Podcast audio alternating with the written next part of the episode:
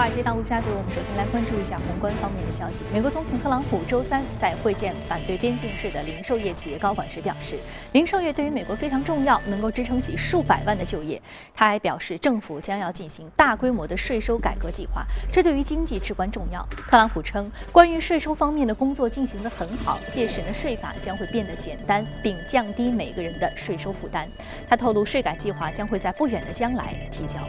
美联储主席耶伦周三继续在国会听证会上发言。耶伦表示，自2008年金融危机以来，美联储采取了一系列历史性的宽松政策，使得美国的经济恢复的速度比世界上大部分地区都快。但是他承认，经济增长总体上令人有些失望。不过呢，耶伦认为错误不在美联储。他指出了美联储的货币政策刺激了开支，降低了失业率，并维护了物价稳定。当被质疑美联储没有做到监管和经济增长平衡时，耶伦表示，美联储帮助美国经济从危机当中复苏，监管已经让银行业得到了强化。美国劳工部最新的数据显示，受到汽油以及其他商品服务价格走高的影响，美国一月的 CPI 环比。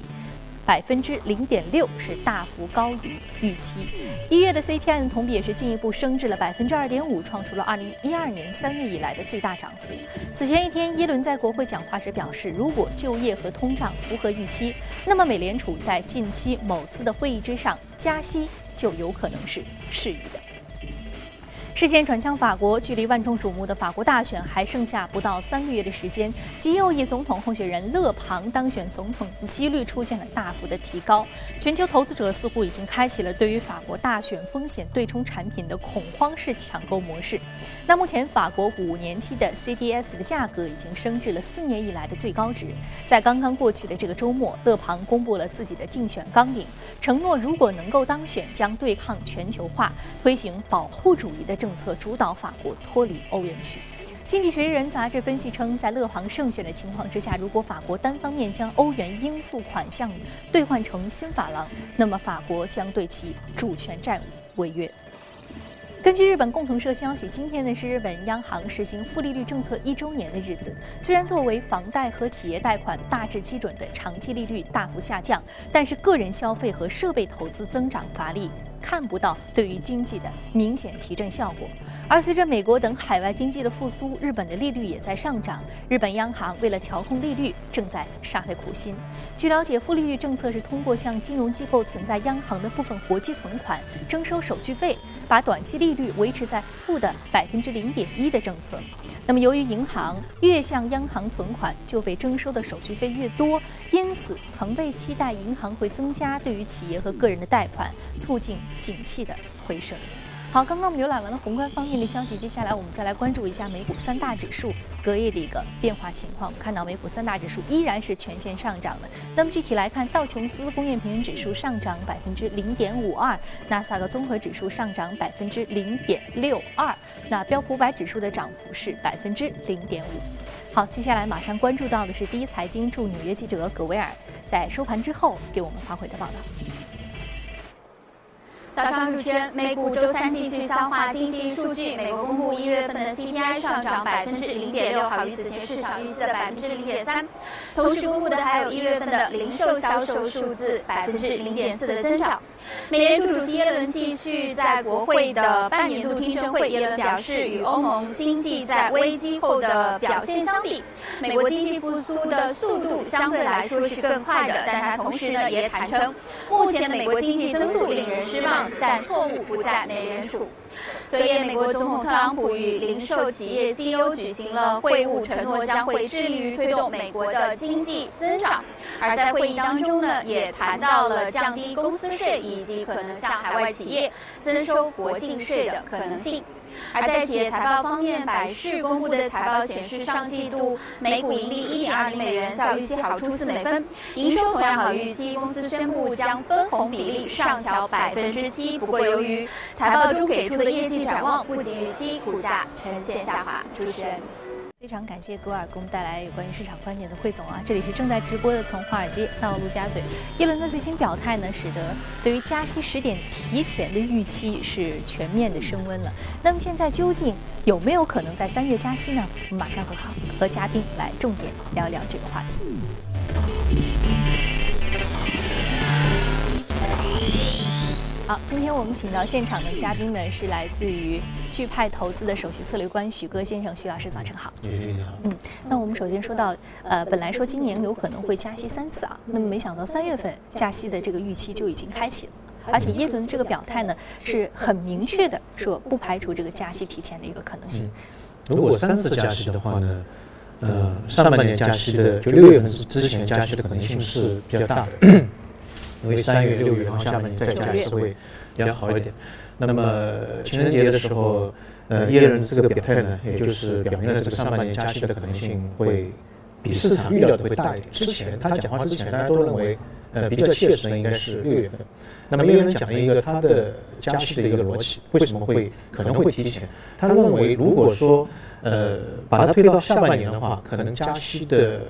这个时间段比较集中，而且幅度会比较大。那个时候经济的热度相对来说会比较大。如果力度比较大的话，对于经济的损害会呃比较比较大。所以如果提前的话呢，相当于我们的 这个缓释胶囊啊，一步步来，呃，看看经济好不好。如果加了一次之后，看到经济不行，那么我们后面再往后推一推，它后面的余地会。大一点。另外一个呢，我个人认为，从他的表态当中也也也是看得出来，他说我们美联储的这个加息行为啊，是一个独立的行为，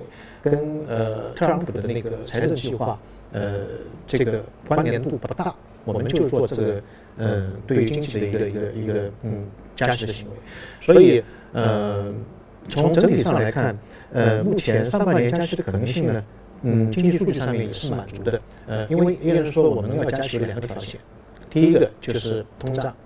第二个就是劳动力的市场。那么通胀来看呢，我刚才呃这个新闻当中也有讲到，最新的一月份通胀水平其实是蛮高的。美联储的这个条件是百分之二，现在的美国十二月份的时候，美国的核心通胀的这个水平是二点二。呃，普通的 CPI 是二点一，核心通胀就是去掉一些因为供求关系和季节性因素，比如它圣诞节啊，呃，像中国的春节啊，可能需求一下子上来了，造成物价有一个上涨，但这个是就脉冲型的，过了这个节就会下来的，不是一个长期的因素。那么去掉像食品啊、能源，它是比较能够衡量呃中长期的一个通胀水平的这个这个指标。核心通胀通胀的水平现在是二点二左右，也是超过了。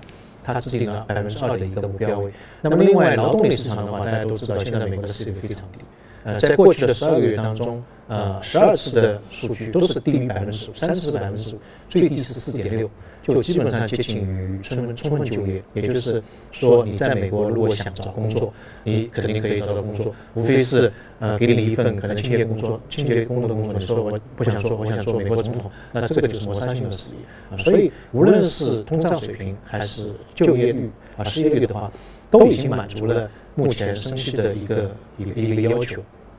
所以我们认为可能会提前，但是从目前的统计上来看，高盛在那个耶伦讲话之后，他把三月份升息的概率从百分之十五提高到百分之二十。那彭博上面也有个调查，现在大概是百分之三十四，在讲话之前是二十四。呃，单纯从这个概率上面来讲，三月份升息的可能性还不是特别大，因为每一次升息的事实发生之前，这个概率一般要超过百分之六十。但是我们还有一个月时间，在后面还有很多的数据，特别是因为说美国经济也不是特别的好，原因在于它的薪资的增长水平还算是比较低。那么如果说未来一段时间我们看到其他的指标出现一个比较好转的话，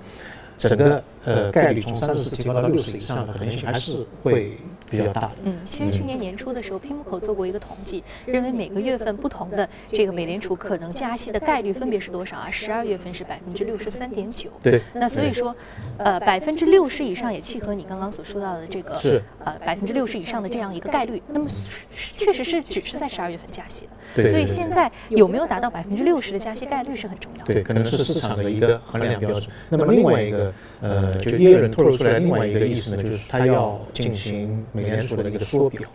资产负债表要把它缩小，这相当于是从市场把资金抽出来。对对对，如果说升息只不过是把市场的这个降温，但是维持它的整个总量不变的话，缩表这个力度是非常大的。它到期的债券不再续期了，甚至它会把手头上的债券扔出来，扔出来之后，这个基础货币就会回来，整个塘池塘里面的水会水位降低，这个对于美国经济的影响。相对来说会比较大一点。那么他的原话是说，在未来的几个月当中，美联储会讨论缩表事宜，所以市场那个时候就觉得，有，这个耶伦还是蛮鹰派的。如果真的做这个事情，对美国经济的影响会非常大。但我个人认为，在特朗普新政的期间，特别是他要扩大财政刺激，啊，要减税，要大兴土木，在这个背景之下，你再把池塘里的水抽干，这个是有点对立起来的。所以可能性不是特别大，所以市场有一种观点，在美这个美元的基准利率上升到百分之一以上之前，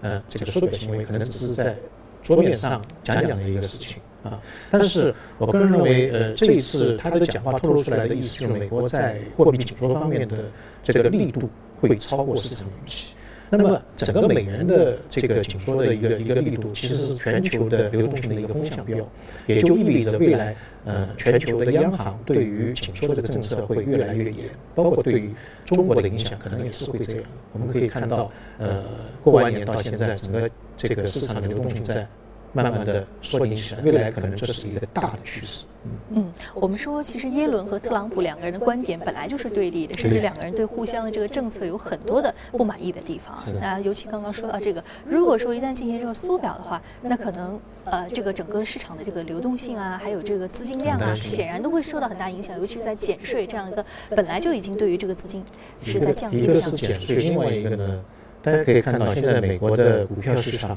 真的是非常高了。嗯，当然有点虚火。那如果说你这个缩表再一做，可能就是压垮骆驼的最后一根稻草，就会对市场会有一个比较大的冲击，因为确确实是从市场上把技术货币收回来了啊。所以这个我相信耶伦也不得不谨慎，他只是表了一个态。我们未来几个月，几个月到十二个月还是四个月，他也没说明。但是我们不得不警惕，如果这个事情出现的话，对于美股也好，全球市场的股票市场也好，应该是一个利空。嗯，我们看缩表这个举措是一个利空啊，但是加息的举措呢，现在我们没有看到它的概率上升到了百分之六十以上，是成为一个大概率事件啊。但是也不排除在未来经济数据逐渐的向好之后，可能美联储会在第一季度就开启今年的加息步伐。好，非常感谢许哥先生这一时段的点评。那这一时段我们马上来关注一下可以领涨的板块和个股分别是什么。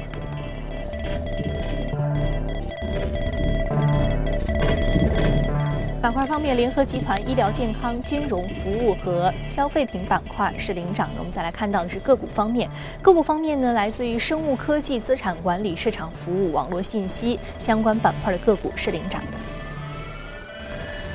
好，今天我们要说到的是 MDC Partners 广告营销上涨幅度百分之二十八点一五，目前的价格是八点六五美元每股。那么我们讲异动股有很多的原因，特别是像生物医药就是新药的研制。啊，有一些可能气爆，呃，今天挑了一个买入评级等等，对，投行买入评级。今天挑了这个股票呢，呃，一个呢，它的行业比较比较特殊，它是一个广告营销，在异动股当中比较少见。呃，另外一个它的异动的原因呢，呃，是因为这个投行高盛啊，向这个公司投资了九千五百万的美元，呃，所以市场对它的信心是大增。呃，这家公司主要是做什么的呢？做那个渠道媒体管理、移动的营销、直销、大数据的分析，以及这个品牌的定位、形象的塑造，就就这一类的。呃，它的它是目前全球同类的行业当中发展最快的公司之一。它的模式很很有意思，它到一个国家，然后找到当地的类似的公司，然后把他的股权买下来，买下来之后呢，把一部分分给这个创始人。所以他的整个理念也好，模式也好，可以。就是完全 copy 不走样，所以最近几年当中，呃，发展是比较快的。那么去年九月份的时候呢，高盛也对这个公司进行了一个调查，因为去年它的股价可能扩张太快了，所以跌得比较厉害。呃，它最高的时候是二十八美金一股，那么现在大概只有今天涨涨上来只有八八美金，所以去年还是低。那么高盛对它做做了一个调查，调查之后呢，决定投资呃九千五百万美金。呃，这个比例还是占它的整个总股份当中是相当大的一个比例。那么这个投资呢是一个优先股啊，可转换的优先股。那么约定的这个价格，转换的价格是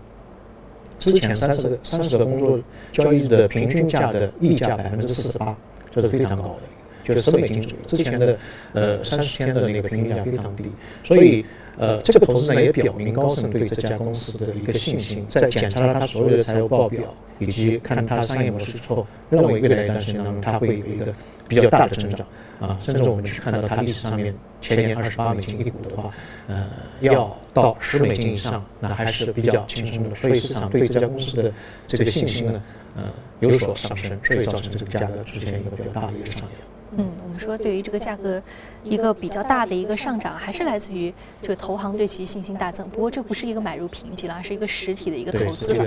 嗯，好，非常感谢许哥先生这一段点评啊。那其实我们看到这个呃文化创意。相关的这个公司在我们这个板块当中提的是比较少的，但是我们看到它整个的业务板块当中呢，其实还包括像大数据啊、具体的这个渠道的运营啊、啊相关这个行业的一些整合和整体形象的一个塑造啊，所以说其实不仅仅是创意，而且还有很多的这个科技的成分在里面啊，尤其是大数据的一个应用。好，非常感谢这一时段许哥先生的一个点评。那接下来我们进一段广告，广告回来继续接着聊。好，欢迎回来。接下来我们浏览一下全球公司资讯。业内统计显示呢，去年第四季度全球智能手机销量为四点三二亿部，同比增长百分之七。其中呢，苹果公司的销量。反超了三星电子，重新夺回全球最大智能手机厂商的头衔。那中国军团表现同样抢眼，去年第四季度，华为、OPPO 和 vivo 的智能手机销量占到了全球销量的百分之二十一点三，同比增加了七点三个百分点。整个二零一六年全球智能手机销量近十五亿部，与二零一五年相比增长百分之五。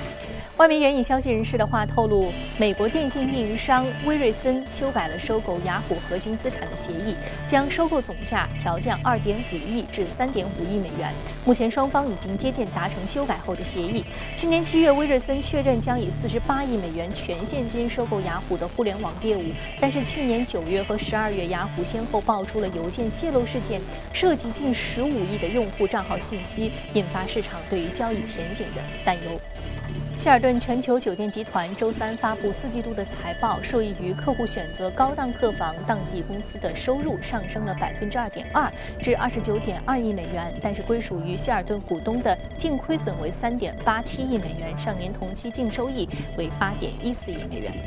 美国航空航天工业协会发布的数据显示，二零一六年美国航空航天与国防工业出口总额达到一千四百六十亿美元，创出历史新高。这也是该行业出口连续第五年刷新历史高位。最大的增长来自于中东地区，美国航空航天与国防工业去年对于这一地区的出口增长百分之二十二点三，对于欧洲出口增长百分之十三点六。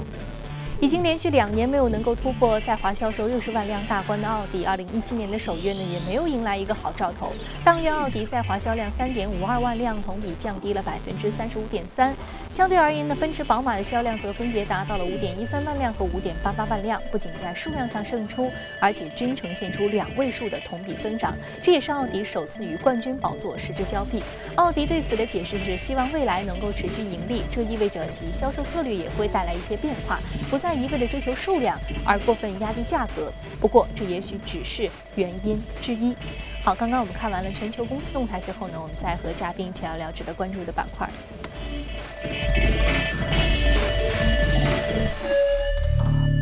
我们要说到的是苹果消费电子上涨幅度百分之零点三六，目前的价格是一百三十五点五一美元每股。苹果应该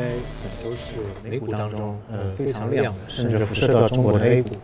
跟苹果有关联的那些板块都会出现一个比较好的，可能未来的几个月当中都会出现一个比较好的一个走势。那么周二的时候，它的这个股价已经打破了二零一五年四月二十八号创下的一个高位，所以现在它的高位今天又是创了一个新高，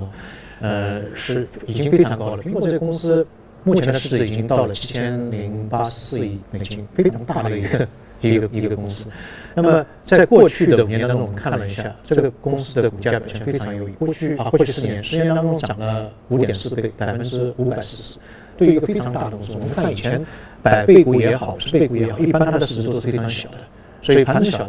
涨起来快。